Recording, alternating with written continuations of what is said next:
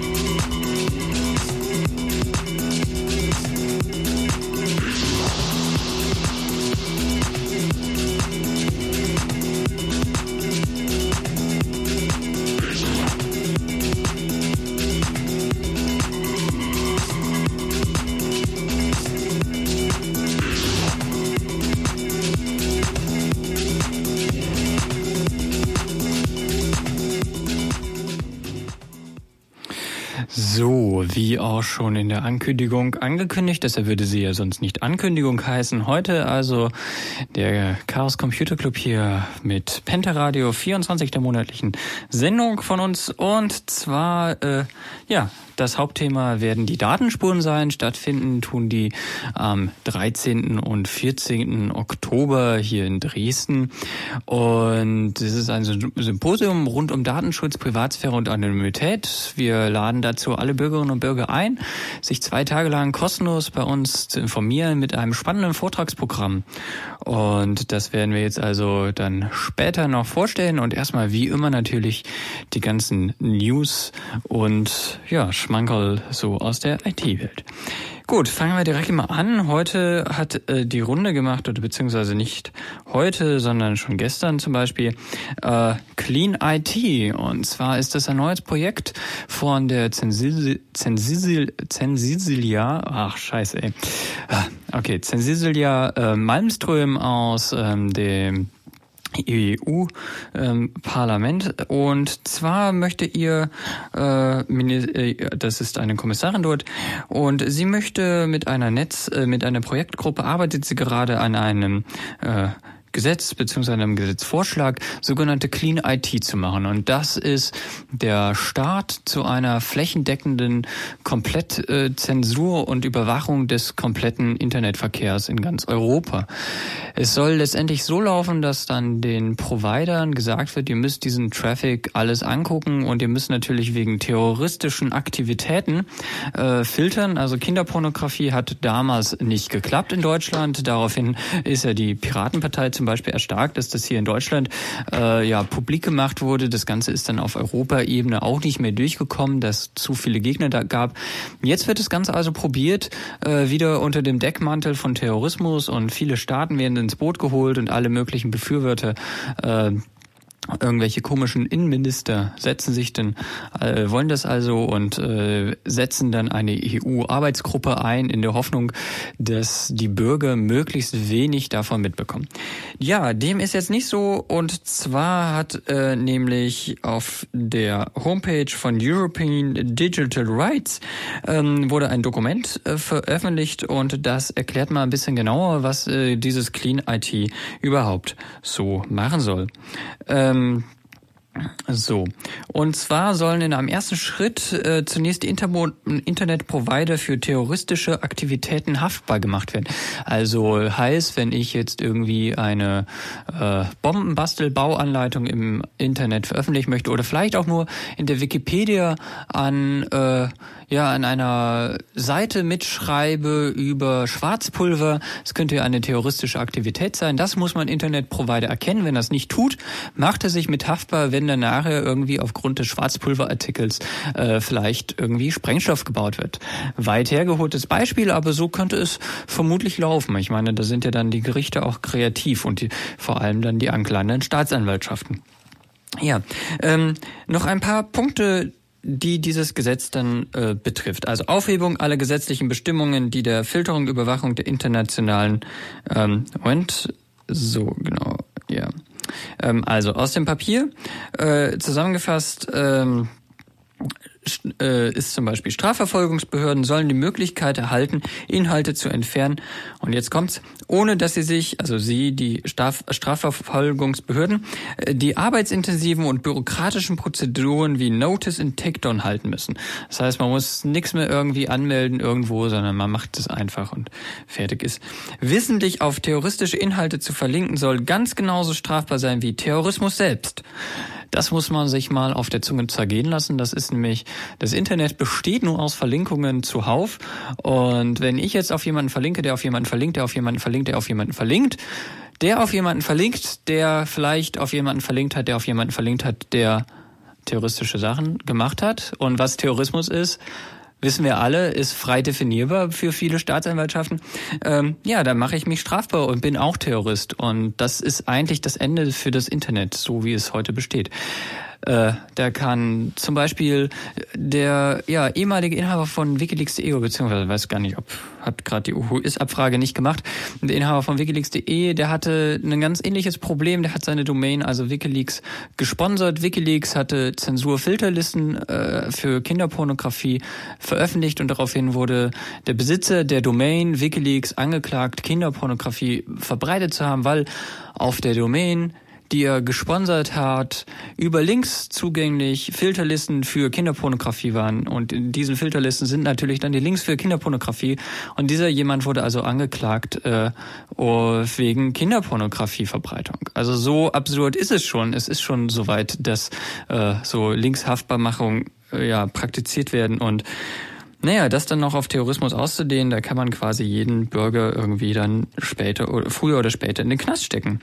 Also man findet immer irgendwie einen Link, den er mal gesetzt hat, der irgendwo hin zeigt, der irgendwo hin zeigt, der irgendwo hin zeigt. Ja, Unternehmen sollen Uploadfilter installieren, um hochgeladene Inhalte zu kontrollieren und sicherzustellen, dass gelöschte Inhalte oder ähnliche Inhalte nicht wieder hochgeladen werden. Na, vielen Dank. Das scheint fast so, als ob das die Content Mafia da reingeschrieben hat, also irgendwelche äh, rechte Inhaber, die gegen illegale Filmkopien vorgehen wollen oder illegale Musik-Uploads. Ähm, genau. Also es liest sich alles insgesamt ziemlich ähm, erschreckend.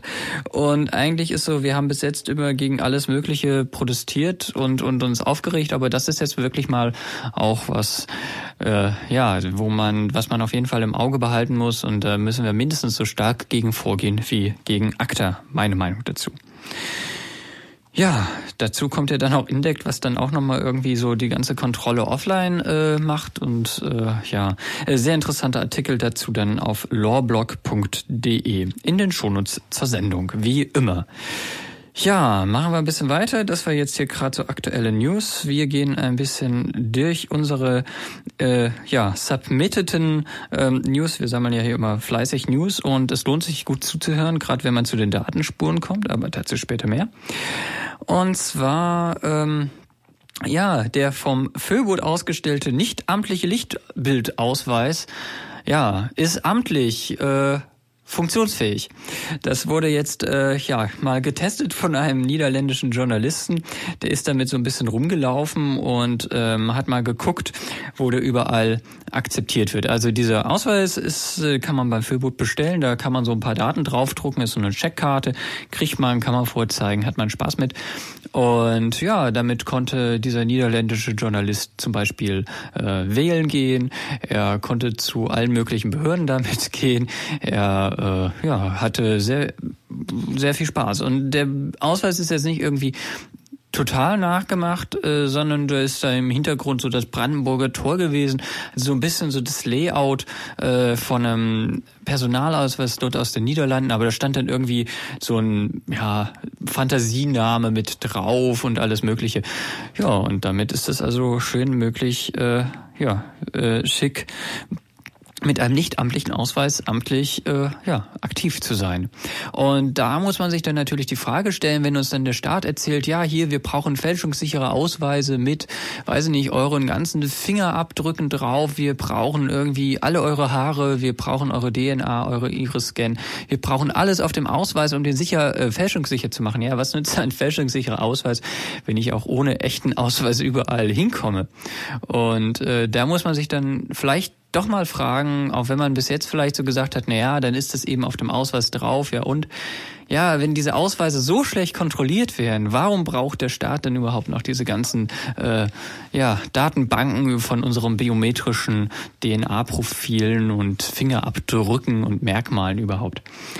Äh, ja, lässt er nachdenken. Und wer selber auch mal ausprobieren möchte, was so ein nichtamtlicher Lichtbildausweis kann, der kann natürlich auch zum Füllboot gehen und sich dann einen besorgen. Und den ganzen Link dazu steht natürlich dann auch wieder bei uns in den Shownotes äh, zur Sendung. Ja, äh, wie ihr merkt, ich bin vielleicht, äh, ich bin gerade allein, deshalb lese ich weiter hier lustig vor. Äh, was sich so sonst so ereignet hat, aber keine Angst, es gibt gleich auch ein bisschen Musik. Aber vorher noch einen kleinen Korruptionsskandal in der Wikipedia und zwar haben dort zwei hochrangige Wikipedia-Autoren, also der eine ist zuständig, er soll sich mit äh, also wenn man als äh, Wikipedia-Autor irgendwie gut mit mit Museen und ähnlichen Institutionen verknüpft ist, dann äh, kann man quasi so, um die Wikipedia-Artikel besser zu machen, so ein bisschen so ein Botschafter, Wikipedia-Botschafter sein. Und das haben Leute, ähm, haben jetzt zwei Leute massiv genutzt. Die machen sogenanntes Search Engine Optimization. Das heißt, sie wollen, dass Firmen oder Institutionen oder wer auch immer gute Google-Ergebnisse bekommt. Also irgendwie tippt man was bei Google oder einer anderen Suchmaschine ein und wenn man ganz oben landet auf der ersten Seite, vielleicht noch der zweiten Seite. Also eigentlich muss man so unter den Top 10 Treffern sein, damit man angeklickt wird. Und das Ganze äh, daraufhin kann man also seine Homepage hin optimieren. Das nennt sich SEO. Und ja, da sind also zwei Mitglieder der Wikipedia, die ähm, sehr hohe Funktionen dort haben, also die so ähm, Botschafter und so sind, die sind in einen Korruption, äh, Korruptionsskandal in Anführungsstrichen verwickelt. Die haben also auch so eine SEO-Firma und die haben die Artikel von Kunden äh, in der Wikipedia prominent platziert. Also äh, im aktuellen Beispiel ging es dann darum, ähm, um die um Gibraltar, also der ähm, ich suche im Moment den Namen Roger Bamkin, ähm, Trustee of the Wikimedia Foundation, genau. Der hat eben auf der Wikipedia-Startseite, die sich sehr viele Leute angucken, kommt man drauf, wenn man irgendwie wikipedia.org und dann auf das Land klickt. Ähm, dort hat er irgendwie innerhalb eines Monats 13 Mal Gibraltar gefeatured und ähm, stellt sich raus, dass seine Firma, wo er arbeitet, also irgendwie da auch mit Gibraltar unter einem Deck, Dach steckt und dort äh, ja Gelder bekommt. So und ähnlich geht es also in der Wikipedia zu. Interessant alles. Ja, dann mache ich jetzt erstmal ein bisschen Musik, sonst ist mein Mund ganz fusselig und wir hören uns später wieder. Petro Aguia mit The Voices in My Head.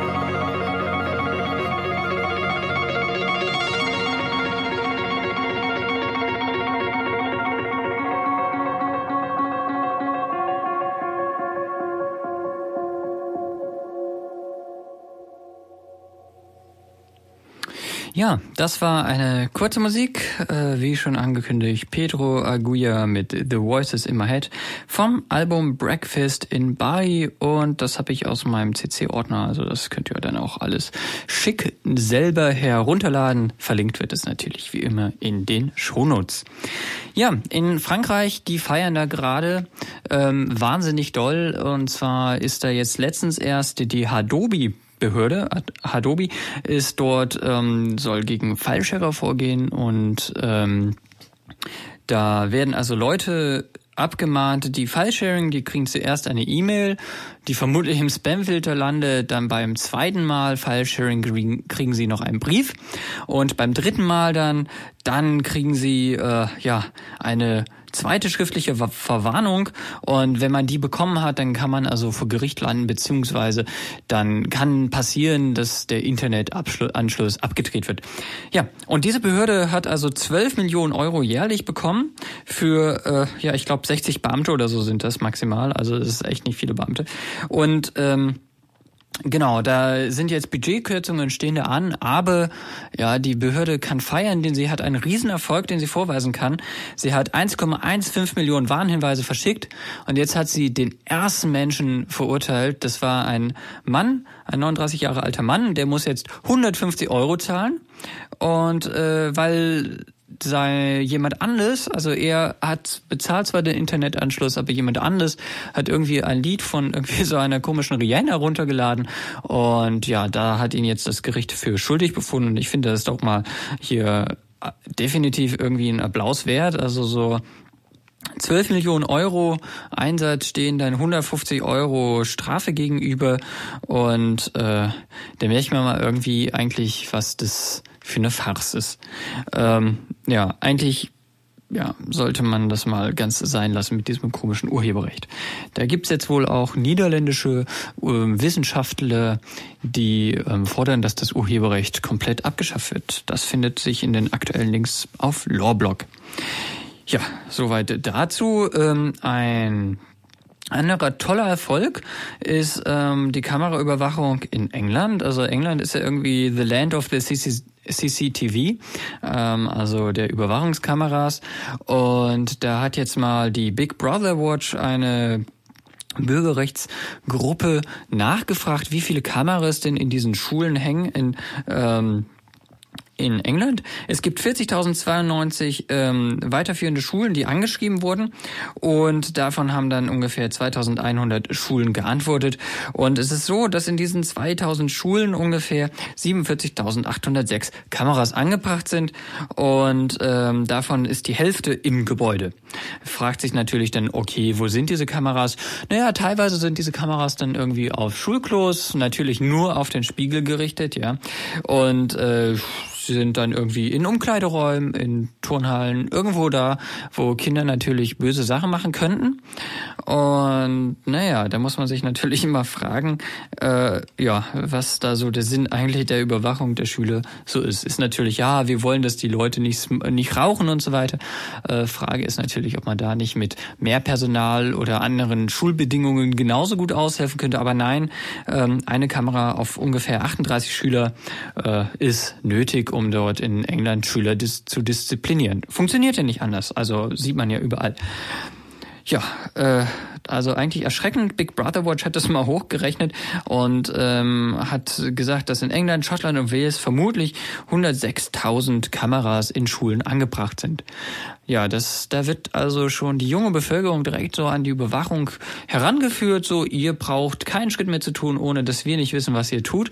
Ähm, damit wird natürlich dieses ja, das kritische Verhältnis zu Kameras, was man vielleicht auch erst später im Leben entwickelt, schon mal direkt so unterminiert. Man kann da, fängt gar nicht an, das erst zu hinterfragen, sondern sind ja eh überall, man kann ja eh nichts mehr dagegen tun.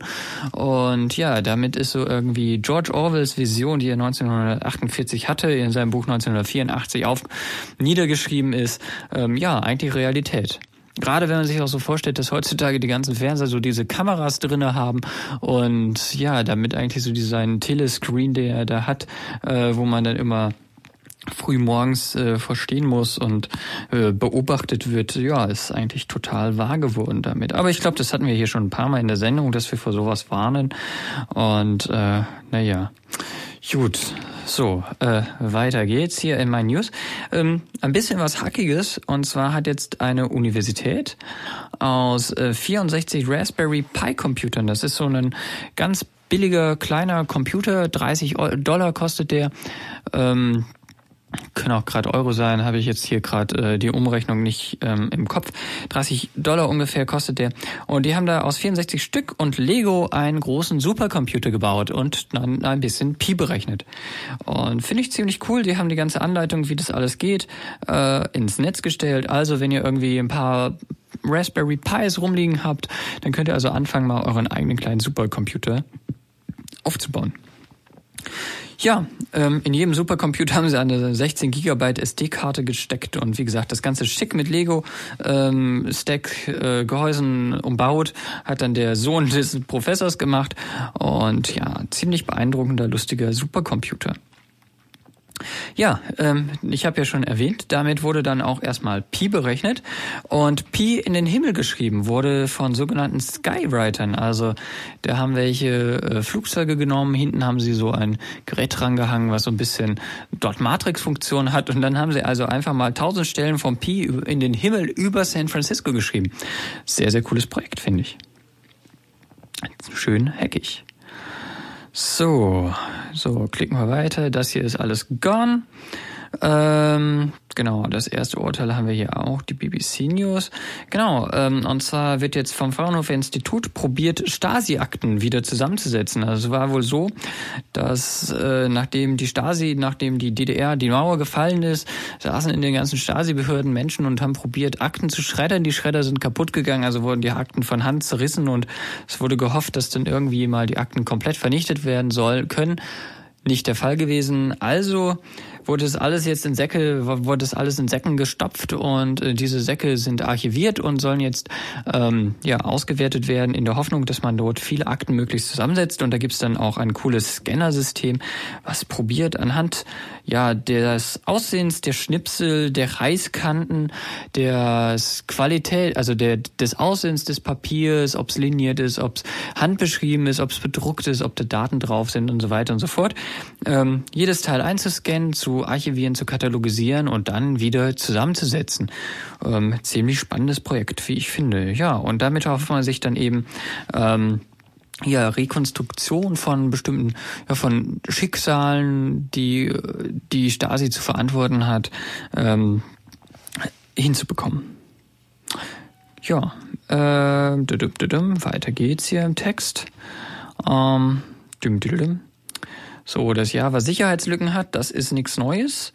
Das Oracle, die nur teilweise patcht, vermutlich auch nicht, ähm, ist eben Oracle.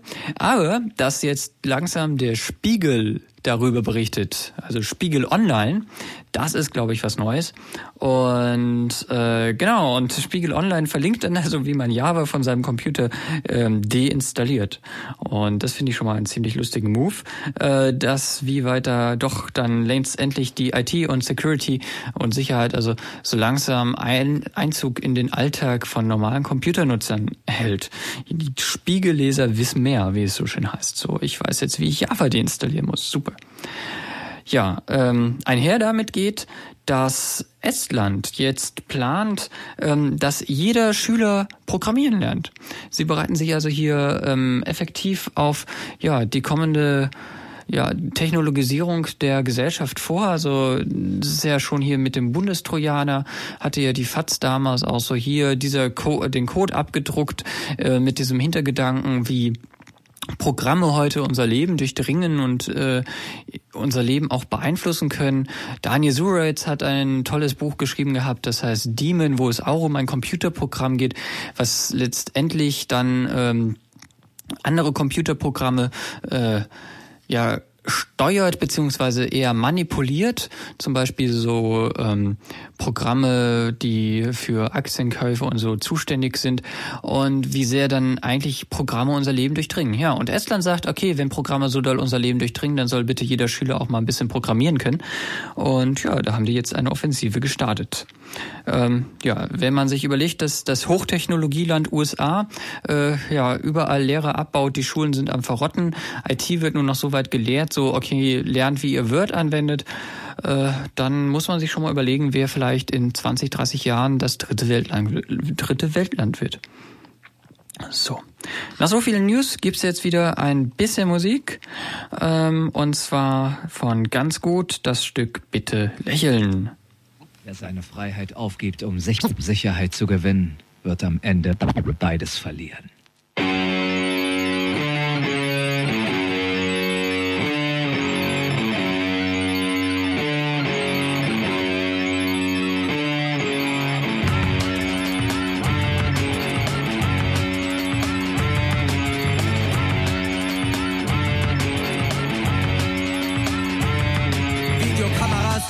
Auf dich auf, die geben dir Sicherheit.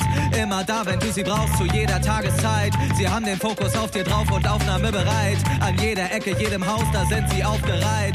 Deine Freiheit stirbt mit Sicherheit zuerst. Bitte lächeln und jeder nur ein Kreuz. Herzlich willkommen, das Hirn bitte draußen lassen. Das ist der Club der normierten Zombie-Massen. Polizisten, die passen auf dich auf, die geben dir Sicherheit. Immer da, wenn du sie brauchst, zu jeder Tageszeit. Sie haben den Knüppel und die Wumme immer griffbereit. Sind unbestechlich und sie kämpfen für Gerechtigkeit. Deine Freiheit stirbt mit Sicherheit zuerst. Bitte lächeln und jeder nur ein Kreuz. Herzlich willkommen, das Hirn bitte draußen lassen. Das ist der Club der normierten Zombie-Massen. Deine Freiheit stirbt mit Sicherheit zuerst. Bitte lächeln und jeder nur ein Kreuz. Herzlich willkommen, das Hirn bitte draußen lassen. Das ist der Club der normierten Zombie-Masken.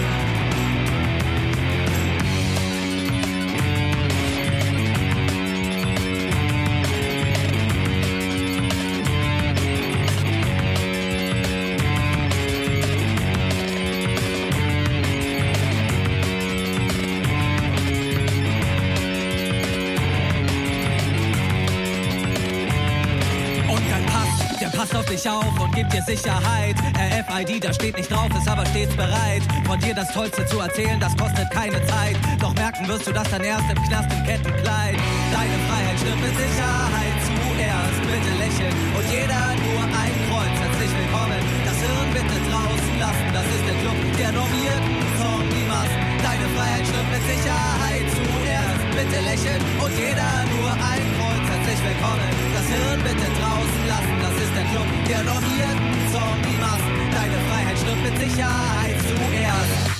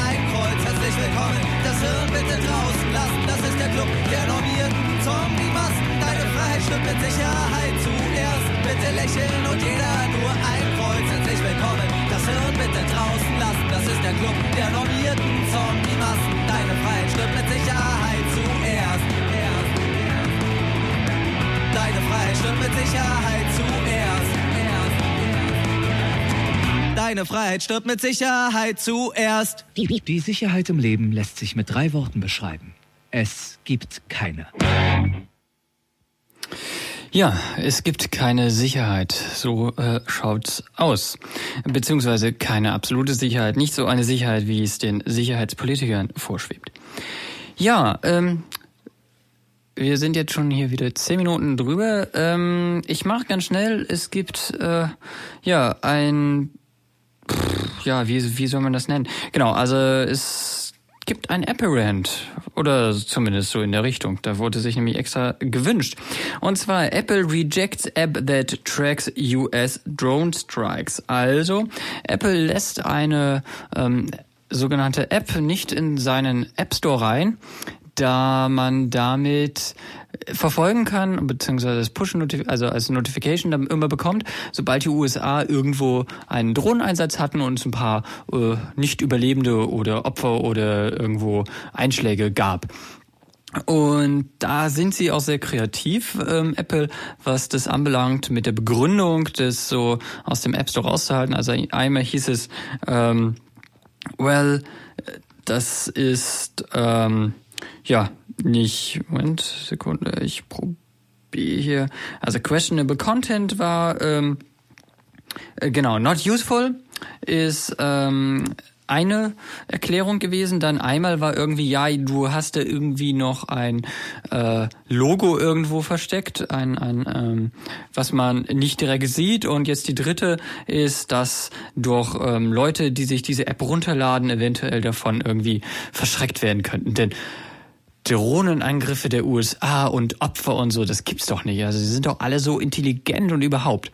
Ähm, naja, der Spaß an der ganzen App ist eigentlich, ist es nur eine Aggregation von ähm, Newsdiensten und zwar wird das nämlich bei der vom UK Bureau of Investigative Journalism gemacht. Die verfolgen also, wo in der Welt Newsartikel erscheinen über Drohnenangriffe, packen die alle auf die Webseite. Man kann dann eben so gucken, okay, irgendwie fünf Artikel über den Drohnenangriff in, weiß ich nicht, Pakistan am dritten, vierten oder sowas.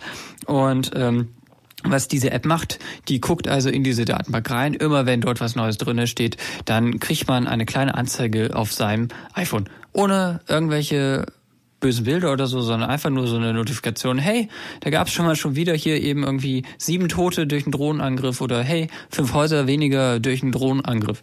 Ja, und das möchte also Apple nicht. Also ich finde, wie sich Apple dort um die ähm, USA sorgt, ist herzerwärmend.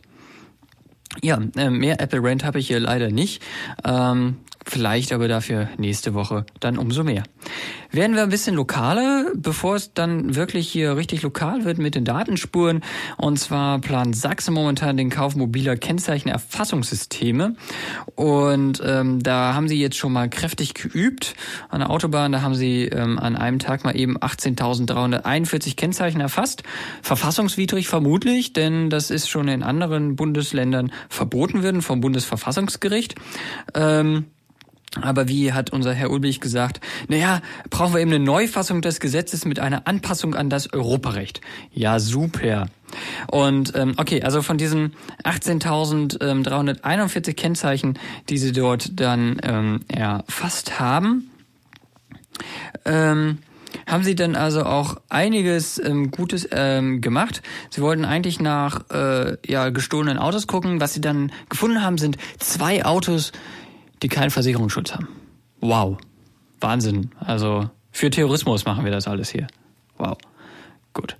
Ähm, ja, machen wir weiter. Schließe ich hier das Thema News und ähm, los geht's mit den Datenspuren.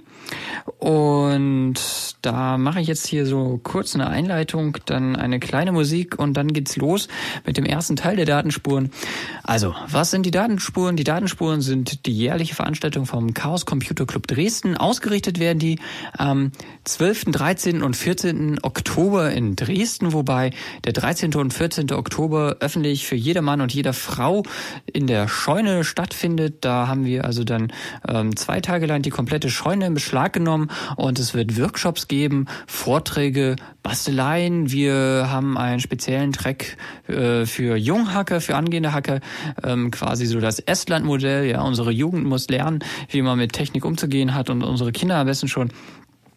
Und da werden wir einiges äh, für machen und da haben wir uns jetzt dieses Jahr auch überlegt, da das im letzten Jahr schon ein ziemlicher Erfolg war, äh, weiten wir das noch aus und machen auch noch was auf der Cross-Media-Tour und darüber, über den Junghacker-Track, wie wir das nennen, werde ich gleich mit dem Tammy reden und davor gibt's eine kleine Musik und danach gibt's dann noch mehr Programm. Also erstmal Dada Datenspeicherung, passend zu den Dada Datenspuren. Aha, aha, aha.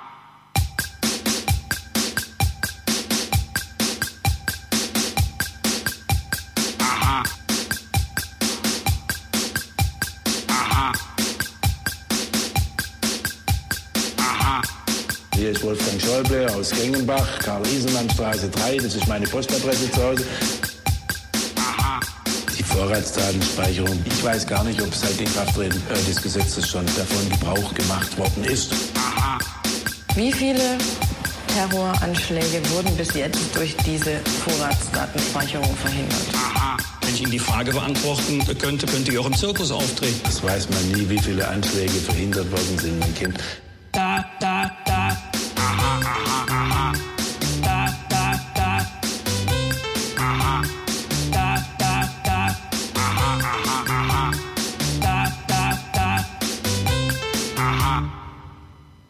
Vorratsdatenspeicherung. Da werden natürlich dann ein, ein Verbindungsdaten wird im Zweifel die E-Mail-Adresse oder, oder die, äh, na, wie, äh, die, die Adresse des Servers äh, äh, registriert und dann kann man unter Umständen nachverfolgen, wer die Person ist.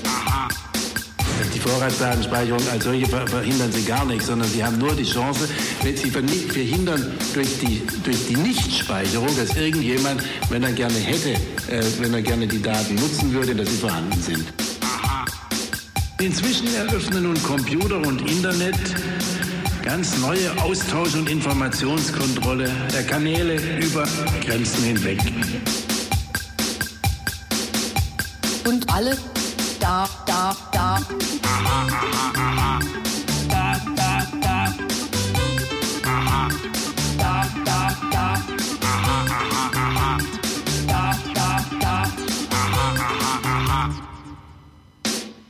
Sportschützen ist, glaube ich, der, der zweitmitgliederstärkste Sportverband überhaupt in Deutschland. Es sind viele, viele Menschen und die dürfen ja nicht jetzt in einen Verdacht irgendwie geraten. Wir haben ja nicht ein Verständnis, dass wir möglichst viel verbieten wollen in diesem Land, sondern dass wir möglichst viel Freiheit wollen, aber dafür sorgen, dass von der Freiheit möglichst ein guter Gebrauch gemacht wird. Und deswegen äh, verbieten wir Waffen nicht. Polizist, Polizist, Polizist, der Terrorist. Da, da, da. Da da da. Da da.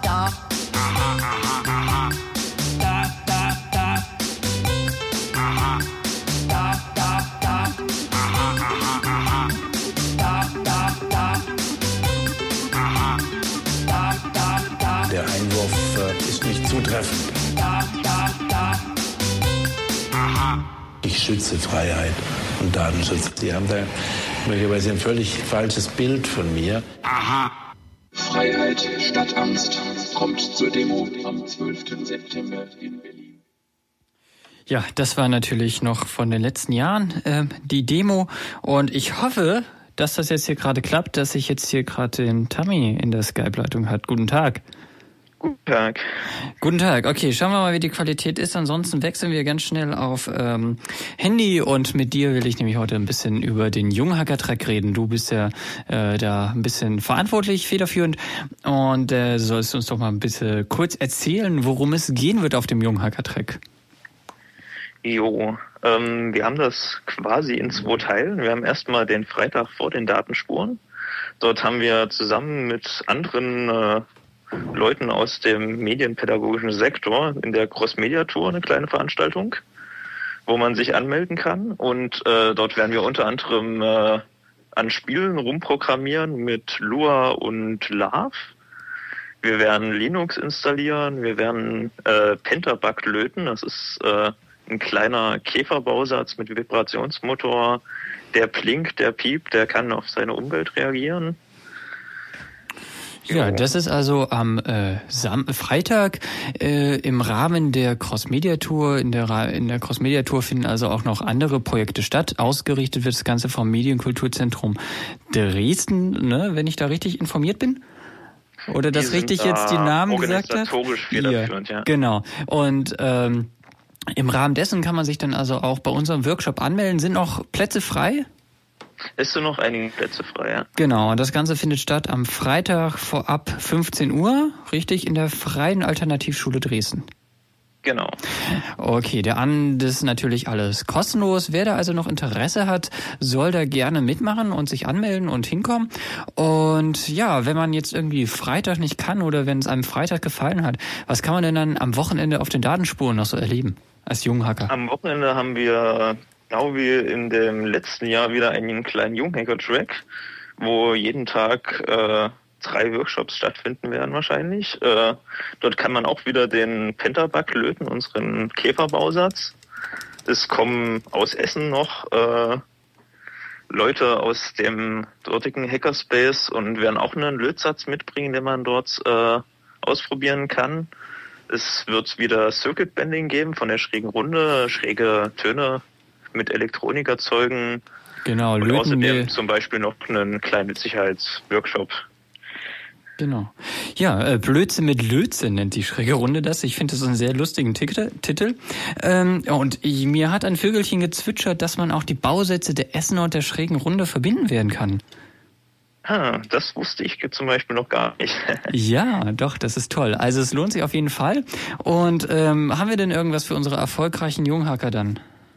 Äh, wir haben wieder einen Junghacker-Pass, wo man die Stationen sich dann bestätigen lassen kann. Genau, das gibt äh, neben neben natürlich ganz viel Karma und Katzen und überhaupt äh, auch coole Hacking-Skills. Und äh, da hoffen wir doch mal, dass er auch den Junghacker-Pass vom letzten Jahr mitbringt. Und wenn er voll ist, kriegt er natürlich auch einen neuen. Und ja, ich hoffe, ihr erscheint da alle zahlreich.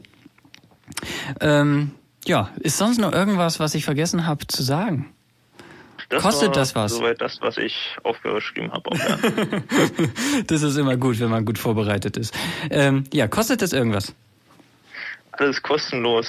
Äh, wie did it for the Lewis oder so.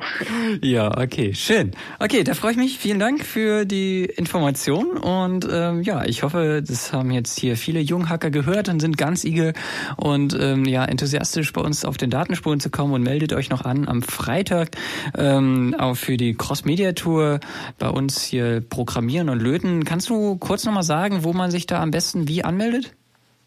Ähm, man muss auf die Homepage crossmediatour.de gehen und dort steht das dann alles. Gut, das Ganze wird natürlich äh, wie immer in unsere Shownotes verlinkt auf www.c3d2.de und dann einfach auf die heutige Sendung klicken. Vielen Dank, Tammy. Tschüss. Oh, danke. Ciao. So, äh, dann machen wir jetzt nochmal einen kurzen äh, musikalischen Ausflug. Kontrolle muss sein. Speicherung, SWIFT Datenübermittlung, Terrorismusbekämpfungsgesetz, präventive Telekommunikations- und Postüberwachung, Rasterfahndung, Satellitenüberwachung, Kfz-Kennzeichenerfassung, biometrische Ausweise, BND-Skandale, Fluggastdaten. Wir wollen die Fahndung weiter perfektionieren, automatisierte Kontenabfrage, indem wir verdachtsunabhängig alle kontrollieren. Wir wollen die Fahndung weiter perfektionieren, indem wir verdachtsunabhängig alle kontrollieren, auch mit elektronischer Datenvereinbarung. Wir wollen die Fahndung weiter perfektionieren, indem wir verdachtsunabhängig alle kontrollieren. Wir wollen die Fahndung weiter perfektionieren, indem wir verdachtsunabhängig alle kontrollieren, auch mit elektronischer Datenvereinbarung, dass wir eben nicht willkürliche Kontrollen machen, sondern jetzt sage ich das mal salopp, diejenigen kontrollieren, die so ausschauen, als ob sie eine Kontrolle dringend bedürfen. Sowas gibt's, sowas gibt es. Kontrolle muss natürlich sein. Kontrolle, Kontrolle, Kontrolle muss natürlich sein. Kontrolle, Kontrolle. Die Menschen erwarten von uns natürlich eine Antwort. Jeder ist verdächtig. Ob die Daten geeignet wären, die Täter zu fassen, weiß kein Mensch. Kann ich nur sagen, äh, da träumt man. Ob die Daten geeignet wären, die Täter zu fassen, weiß kein Mensch. Reagiert die Politik nicht, dann bekommen wir sofort den Vorwurf, wir würden die Gefahr unterschätzen und nicht das Notwendige tun, um die Menschen zu schützen. So nah die Gefahr, so nah die Gefahr. Wir wollen die Fahndung weiter perfektionieren, indem wir verdachtsunabhängig alle kontrollieren, auch mit elektronischer Datenvereinbarung. Wir wollen die Fahndung weiter perfektionieren, Kontrolle, Kontrolle. indem wir verdachtsunabhängig alle kontrollieren. Kontrolle, Kontrolle. Überall. Auch nach diesem Kompromiss wird es möglich sein, über Monate hinweg minutiös nachzuvollziehen, wer wo im Internet gesurft hat, wer wann mit wem per Telefon, Handy oder E-Mail kommuniziert hat, wer wann welche Online-Dienste in Anspruch genommen hat. Das ist gespeichert. Das soll von allen gespeichert werden und nicht nur in einem gezielten Verfahren.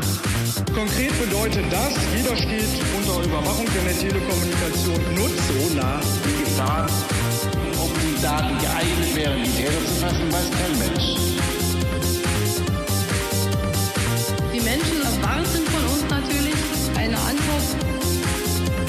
So nah die Gefahr, Die Menschen erwarten von uns natürlich eine Antwort. Kann ich nur sagen, äh, man. Wir haben die Hypotrophie des Staates wahrlich genug erlebt. Wir hatten nun bei uns in Deutschland ja den mit falschem Pathos verklemmten und den primitiven Geschmachtssadismus vollkommen realisierten totalitären Staat. Und den im Hintergrund haben wir in das Grundgesetz erneut gelegt, das Bekenntnis zu Menschenrecht und Menschenwürde. Und das ist in diesem Zusammenhang an dieser Stelle zu dieser Zeit keine sentimentale Floskel. Das Grundgesetz, Recht sichert Freiheit. Man kann Freiheit nicht sichern, indem man Recht abbaut. Recht sichert Freiheit. Stark ist nicht der Staat, bei dem bezweckte Mittel heiligt. Stark ist der Staat der inneren Gewissheit, das heißt der Gewissheit darüber, dass die Menschen und die Bürgerrechte und deren Beachtung noch immer die besten Garanten der inneren Sicherheit sind. Recht sichert Freiheit. Sie müssen sich darüber klar werden, dass Sie nicht an den Grundlagen unserer Demokratie herumdoktern können, wie es Ihnen gerade beliebt. Sowas gibt's. Sowas gibt es. Wir wollen die Fahndung weiter perfektionieren. So nah die Gefahr, indem wir verdachtsunabhängig alle kontrollieren. Wir wollen die Fahndung weiter perfektionieren. Datenabgleich bei Leistungsempfängern. Geldwäschebekämpfungsgesetz. Großer Lauschangriff. Massengentest. Informationssystem. Alle kontrollieren. Alle Sicherheitsüberprüfungen bei der WM. Versteht der Bürger sowieso nicht. Ja, das versteht der Bürger sowieso nicht. Und um genau das zu ändern, veranstaltet der Chaos Computer Club Dresden auch dieses Jahr wieder die Datenspuren unter dem Motto voll verwandt. Wir möchten wir ähm, ja Bürgerinnen und Bürger ein bisschen sensibilisieren für die Technik, ein bisschen ja wachrütteln, ein bisschen an der informationellen Selbstbestimmungsgabe arbeiten und ähm, ja dazu bieten wir dieses zweitägige kostenlose Symposium in der Scheune an mit einem ja sehr interessanten Vortragsprogramm. Und heute hier berichten wir live äh, aus dem noch nicht veröffentlichten äh, Programm. Wir wir wir liegen also sozusagen, wir machen hier Open Data und ähm, Genau, eigentlich warte ich hier gerade noch äh, auf jemanden, der mir hier noch Rede und Antwort stehen wollte. Der ist jetzt nicht gekommen während des Lieds, dabei habe ich so lange gespielt. Egal, ähm, dann lege ich einfach hier schon mal ein bisschen alleine los und erzähle euch so ein bisschen darüber, was euch erwartet.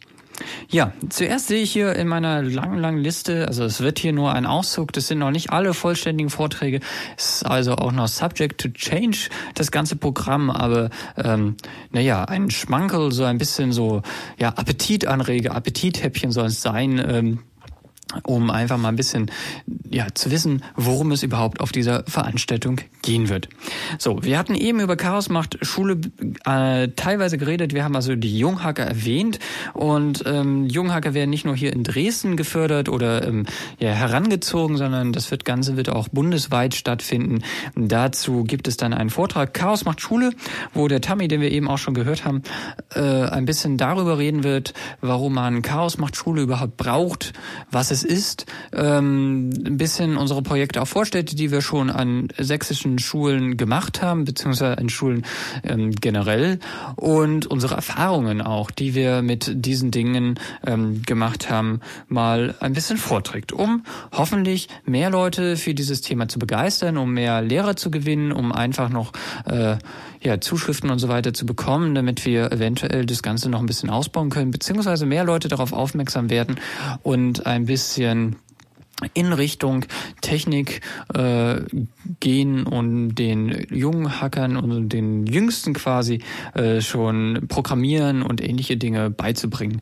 Denn ja, wenn man das nicht in der Schule lernt, das ist zumindest meine Auffassung, also wenn man nicht früh genug damit in Verbindung äh, in Verbindung gerät, also irgendwie die Angst vor Technik abgebaut wird, der Drang, Technik zu erforschen, gefördert wird und ähm, das Verständnis für Technik somit äh, erweitert wird, ähm, wird die Welt auch und die Gesellschaft dadurch natürlich auch ähm, besser werden, indem die Technik, die einen umgibt, ähm, sinnvoller eingesetzt werden kann. Das Ganze kann man auch unter dem Wort vielleicht Technikfolgenabschätzung zusammenfassen. Also wenn ich weiß, was Technik kann, wofür Technik benutzt werden kann, wenn auch lernt, dass Technik nicht nur immer dafür da ist, wofür man es zunächst vorsieht, äh, dann denkt man vielleicht auch über Technik, die einen umgibt, mal anders nach und ähm, wacher nach und fordert vielleicht dann später mal als mündiger Bürger, wenn man wählen geht oder so, ähm, ja, Gesetze, die Techniknutzung so beeinflussen, wie man das gerne hätte. Ich hoffe, ich habe jetzt hier ähm, groß genug rumgeschwafelt, um jetzt hier nicht zu tendenziös zu sein. Aber ja, Chaos macht Schule ist das also. Und äh, Schulen hacken in Theorie und Praxis. Ja, als nächstes ähm, geht es um Transparenz. Da ist jetzt in Hamburg wurde das Transparenzgesetz verabschiedet. Dazu gibt es auch, ähm, das ist jetzt hier eine Live-Suche, ähm, ein Chaosradio. Und zwar müsste das das letzte gewesen sein. Ähm, ich schaue das gerade mal nach. Ähm, über das Transparenzgesetz in Hamburg.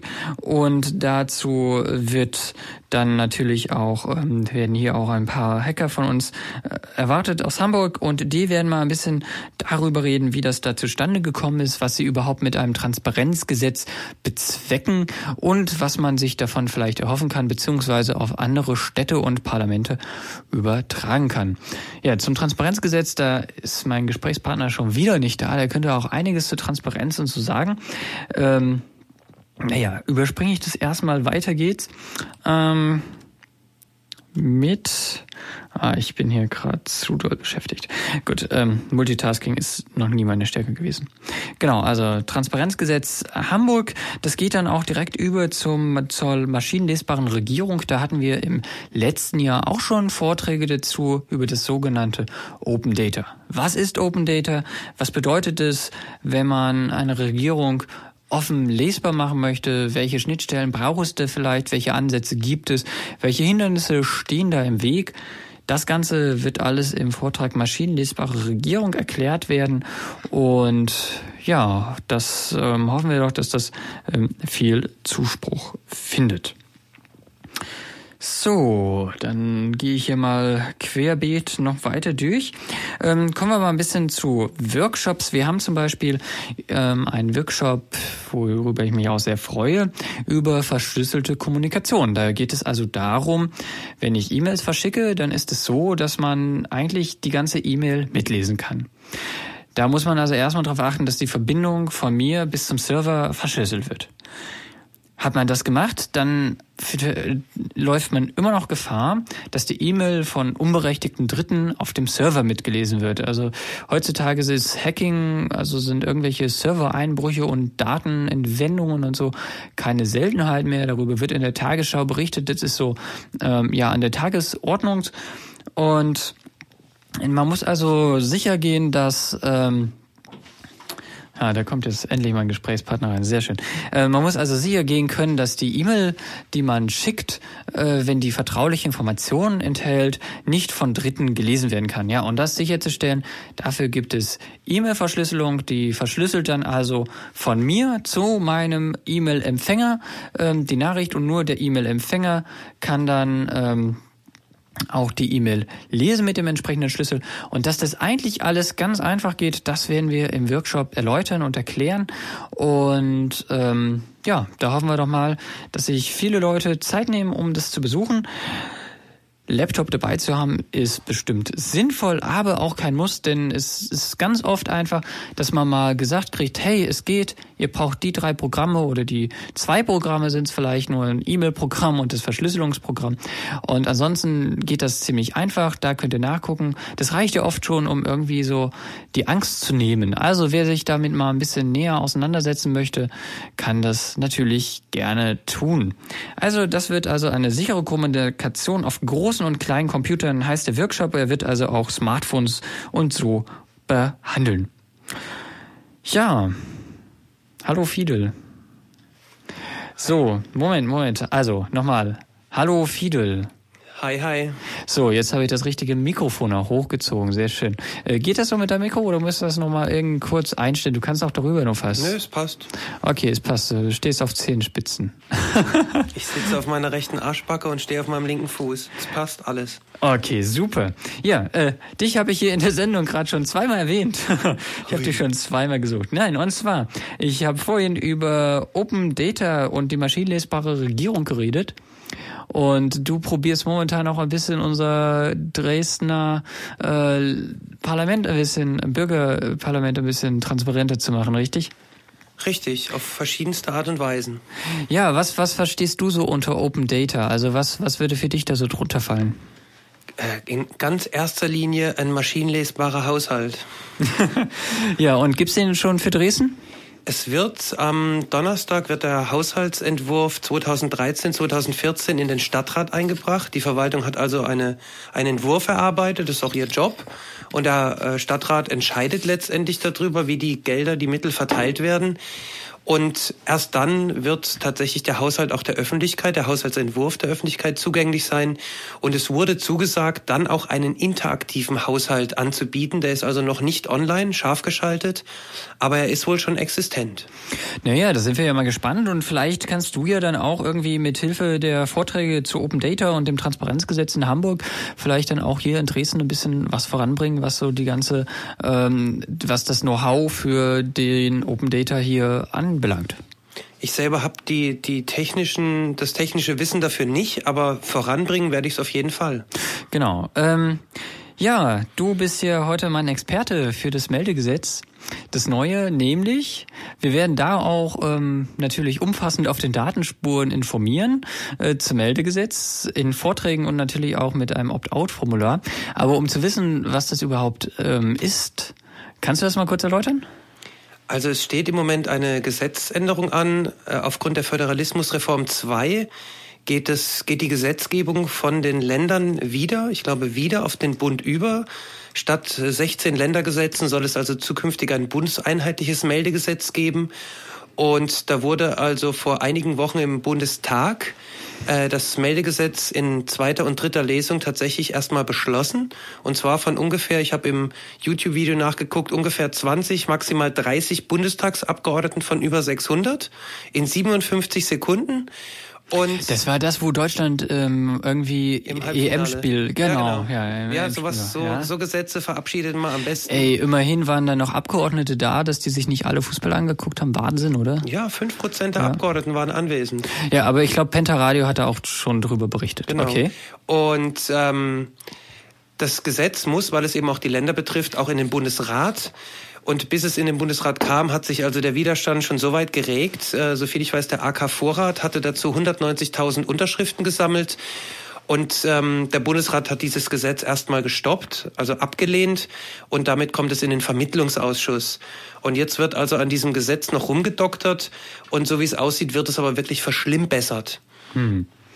Ja, also was steht denn da bis jetzt so drinne und wie sieht dann vielleicht die Verschlimmbesserung aus? Also ursprünglich im Bundestag war angedacht, tatsächlich eine Opt-in-Lösung ähm, durchzusetzen. Also ganz kurz, Opt-in heißt, ich muss ausdrücklich zustimmen. Genau. Und im Moment muss man ausdrücklich ähm, Widerspruch einlegen. Das ist also ein himmelweiter Unterschied.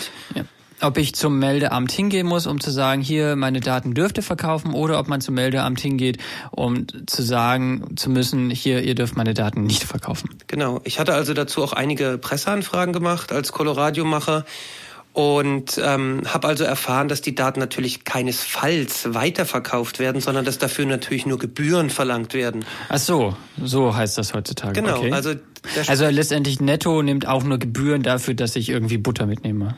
Naja, so einfach ist es nur leider nicht. Aber ähm, die Stadt hat sich also dagegen verwahrt. Ich habe nicht mal ja. gesagt, dass sie weiter verkauft werden, sondern weiter gegeben. Und dann wurde nochmal ausdrücklich darauf hingewiesen, dass das also nur Gebühren seien und kein Verkauf. Ah, das ist schon mal gut. Genau. Ich habe auch dazu Auskunft bekommen, wie viele Leute zum Beispiel in Dresden äh, der, der Weitergabe an Parteien, das ist nämlich auch möglich, äh, widersprochen haben. Und ähm, um vielleicht zu dem aktuellen Gesetz tatsächlich zurückzukommen, es gibt ja unter Paragraph 47 ähm, den Artikel Zweckbindung der Melderegisterauskunft. Und da wird unter anderem vorgeschlagen, dass man also eine Adresse die man äh, eingekauft hat oder die man gegen Gebühr erworben hat, tatsächlich nur einmal verwenden darf. Ja, ja, lach nicht, grins nicht, aber sie haben wirklich die, den, den festen Glauben, dass wenn ein Adresshändler oder wer auch immer eine Adresse einmal hat, mit Namen, Geburtsdatum, hast du nicht gesehen, dass er sie dann auch tatsächlich nur einmal verwendet.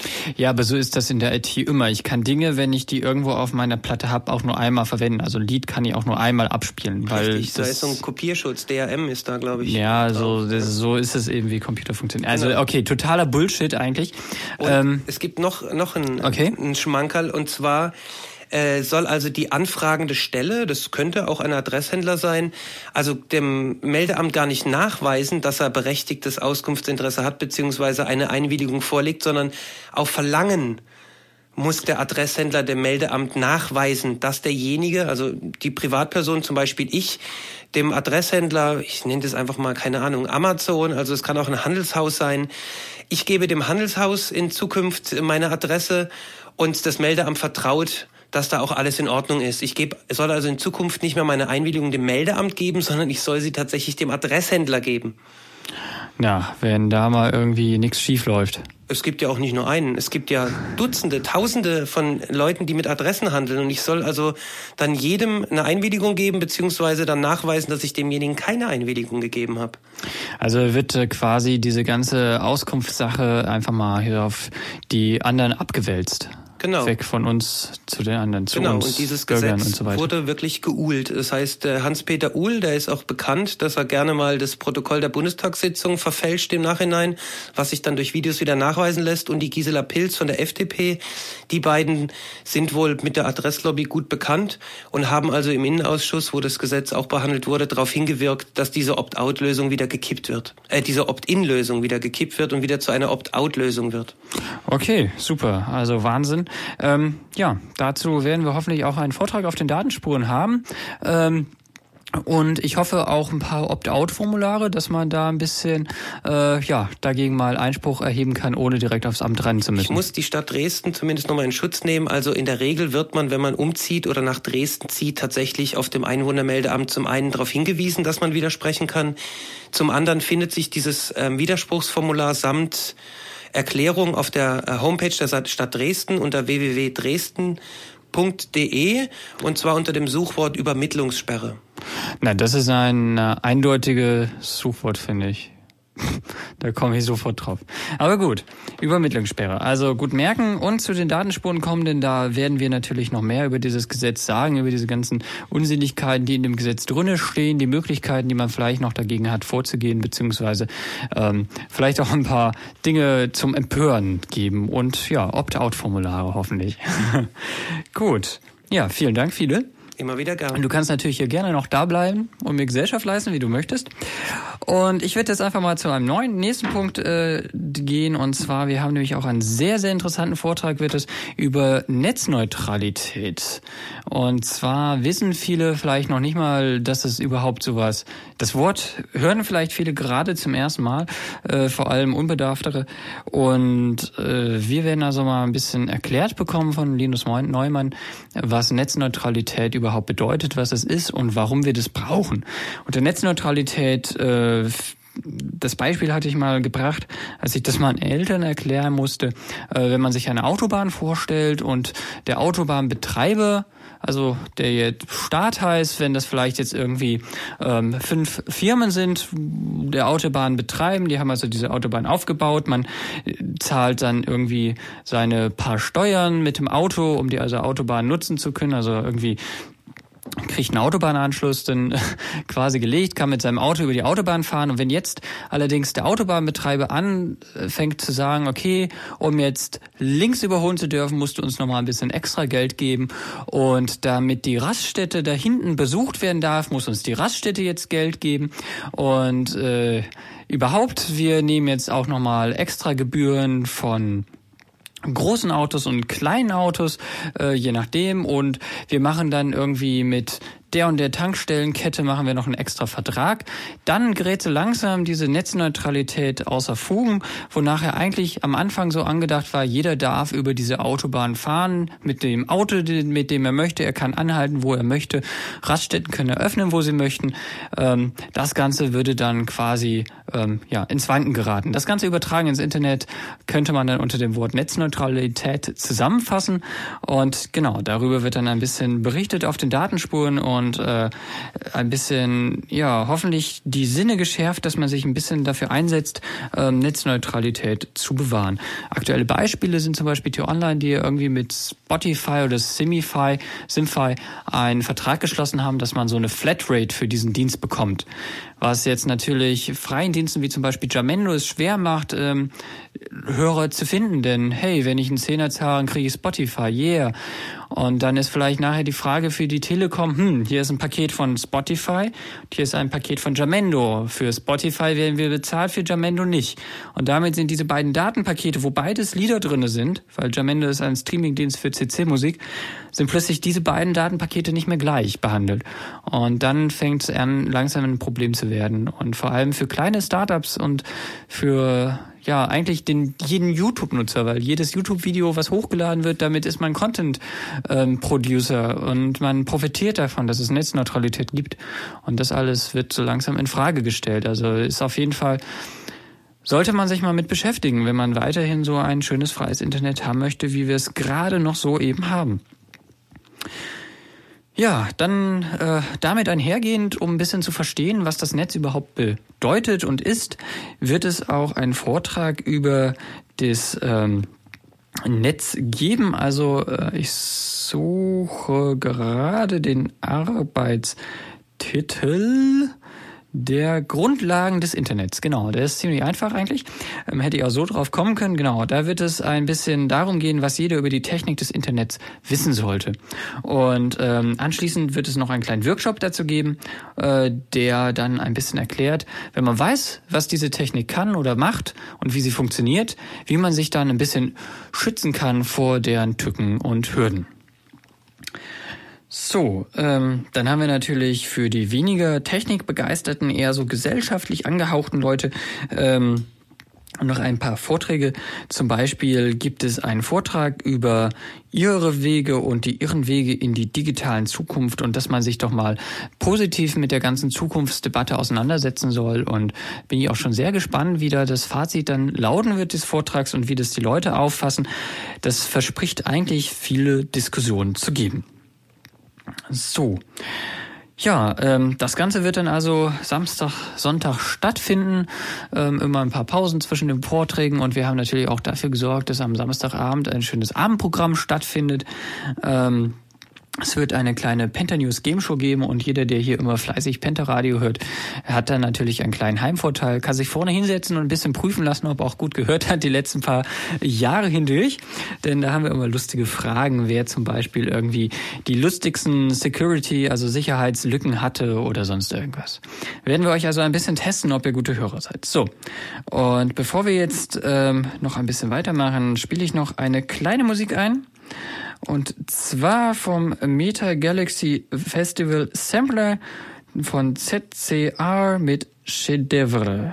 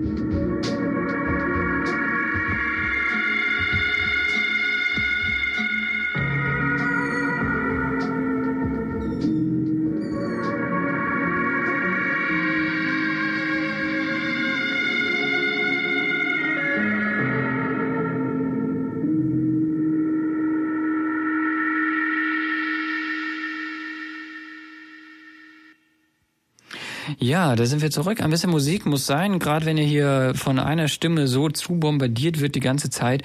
Und äh, jetzt geht's nämlich auch schon hier wieder weiter mit dem Programm für die Datenspuren 2012 am 13. und 14. Oktober in der Scheune. Und es sei nochmal darauf hingewiesen, am 12. Oktober speziell für unsere Junghacker gibt es im Rahmen der Cross-Media Tour auch nochmal drei Workshops, an denen ihr teilnehmen könnt und euch anmelden könnt. Jetzt unter crossmediatour.de.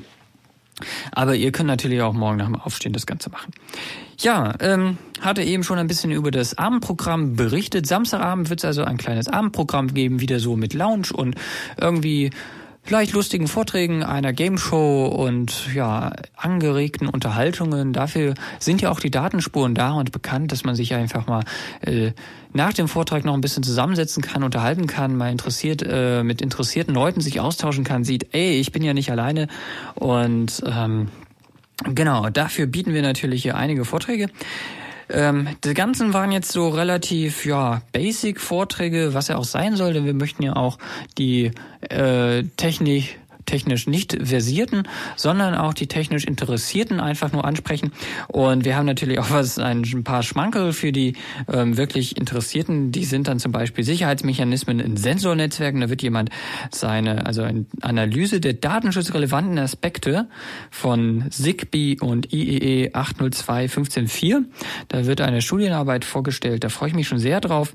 Außerdem ähm, gibt es dann noch so lustige Dinge wie ähm, Project Danubi oder die Freedom Box, ähm, womit man, ähm, wie man dezentrale Serverstrukturen aufbauen kann mit Hilfe von so kleinen Steckdosencomputern, die man einfach so in diese Steckdose stecken kann. Der Raspberry Pi, den wir vorhin in den News hatten, ist zum Beispiel solch ein Computer. Verbrauchen minimal Strom, sind ganz klein, lüfterlos meistens, steckt man in die Steckdose, es funktioniert und damit kann man nämlich ganz, ganz prima Sachen machen gerade so mit den neuen Internettechnologien wie IPv6 und so, ähm, beziehungsweise so neu ist es ja auch nicht. Ähm, wenn dann jeder irgendwie seine festen IP-Adressen hat, hat man so seinen kleinen Heimserver zu Hause und dann rückt nachher das dezentrale Facebook ähm, in greifbare Nähe, hoffentlich. Also ich hoffe nicht, dass es dann Facebook wird, was dezentral ist, sondern es werden andere Dienste werden.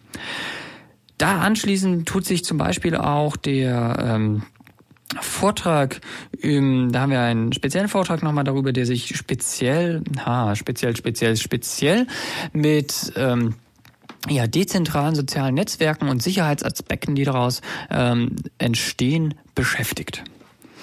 Ja, wir haben natürlich auch noch wieder was für die Gesellschaftler. Wir haben ähm, zum Beispiel Technologieentwicklung als soziales Phänomen. Da guckt sich mal jemand an, wie wir, wie zum Beispiel die Schreibmaschinentastatur entstanden ist. Die haben wir jetzt einfach so ungefragt als Computertastatur übernommen, obwohl das überhaupt nicht mehr miteinander zusammenhängt. Das hat also mechanische Gründe gehabt damals und heutzutage ist einfach das Layout aus ja, Faulheit übernommen worden. Es wird da an anderen Layouts gearbeitet, die eigentlich viel besser sind zum Computertippen. Und das Gleiche gilt natürlich auch irgendwie für Datenschutz. Also Datenschutzregelungen, die man vielleicht für 10, 20 Jahren gemacht hat, sind heute nicht mehr aktuell, muss man alles überarbeiten. Also Technologieentwicklung als soziales Phänomen sehen, wie passen wir uns auch an den Technologien an und so weiter. Und äh, dieser Vortrag wird auch super spannend, hoffentlich. So. Und technisch haben wir natürlich auch noch was. Wir haben so ein bisschen das Tor-Servers-Projekt wird vorgestellt. Da wird es ein bisschen darum gehen, ähm, wie zum Beispiel Anonymität in China und so durch Tor gewährleistet werden kann, was, ähm, warum man vielleicht auch Tor-Servers nett unterstützen sollte und äh, ja, die ganze Technik dahinter die steht. Ja, ich bin eigentlich schon so weit durch mit meinen Vorträgen, die ich hier so vorstellen wollte. Ich könnte jetzt hier noch so ein oder andere Dinge rauspicken. Also ich habe hier so ganz viele Schmankerl noch. Ähm, zum Beispiel ähm, gibt es einen sprachlichen Fingerabdruck. Der wird sich immer mal damit beschäftigen, wenn man im Netz postet, hat man eine bestimmte Schreibweise und so und das kann man natürlich nachvollziehen über mehrere Artikel und daraufhin Profile erstellen, dass es vermutlich diese eine Person gewesen ist, die den Text geschrieben hat. Und ähm, ja, wird auf jeden Fall spannende Sache. Du willst noch was sagen, Fidel? So wie es aussieht, wirst Moment. Wirst, so, jetzt aussieht, wirst, wirst du nicht mehr die Kurve kriegen. Ich wollte darauf hinweisen, wer sich einen Vorgeschmack auf die Datenspuren holen will. Äh, der C3D2 hat sich die Mühe gemacht und die ganzen Veranstaltungen, fast alle, der letzten Jahre auf Video gebannt und ihr könnt euch sozusagen im Archiv tatsächlich einzelne Vorträge anhören und euch schon mal einen Vorgeschmack holen, wie abgefahren die Datenspuren sind. Ja, also die sind hier sogar nicht nur im Archiv, sondern die gibt's alle online unter www.datenspuren.de und wenn ihr dort auf Mitschnitte klickt, dann kommt ihr an die Mitschnitte der letzten Jahre und natürlich kriegt ihr auf datenspuren.de auch dann, wenn wir das Programm veröffentlicht haben, was hoffentlich Ende der Woche passiert, ähm, auch einen Überblick über das Programm, wann welche Vorträge stattfinden, zu welchen Tagen. Ihr kriegt einen Überblick über, was wir sonst noch anbieten. Ihr kriegt einen Überblick über die ganzen Workshops für die Junghacker. Möchte ich also auch nochmal darauf hinweisen, dass es ähm, speziell an Kinder und Jugendliche ähm, gerichtete Workshops und Vorträge unten gibt, wo natürlich aber auch Erwachsene viel Spaß damit haben. Und ja, das Ganze kostenlos in der Scheune, 13. 14. Oktober und am 12. Oktober im Rahmen der Cross Media Tour auch nochmal Workshops und wir hoffen noch da auf viele, viele, viele Besucher. Ja, fällt dir noch irgendwas ein, was vergessen habe? Noch eine Frage oder so? Ich, ich bin gespannt einfach. Ich werde da sein. Okay, also datenspuren.de beziehungsweise Twitter Datenspuren und Identica auch wieder Datenspuren und c3d2.de. Da findet ihr natürlich auch noch viel mehr Informationen. Und jetzt lassen wir den ganzen Abend ausklingen mit ein bisschen Musik, die sein muss, denn ja, oft hilft bei solchen ganzen Dingen einfach nur noch eins, bevor wir jetzt hier gleich ja, den Abend beschließen. Ich will jetzt hier gerade noch hinkriegen, eine ein Minuten lange Abmoderation zu machen. Ihr findet die Sendung wie immer mit den ganzen Shownotes natürlich auf c3d2.de. Hoffentlich auch bald wieder auf pentamedia.org, was leider gerade ausgefallen ist. Und ansonsten freuen wir uns über Feedback zur Sendung unter den entsprechenden Adressen c3d2.de, pentamedia.org. Und äh, ja, jetzt würde ich sagen, es ist Zeit. Es ist Zeit für den Hubschrauber-Einsatz.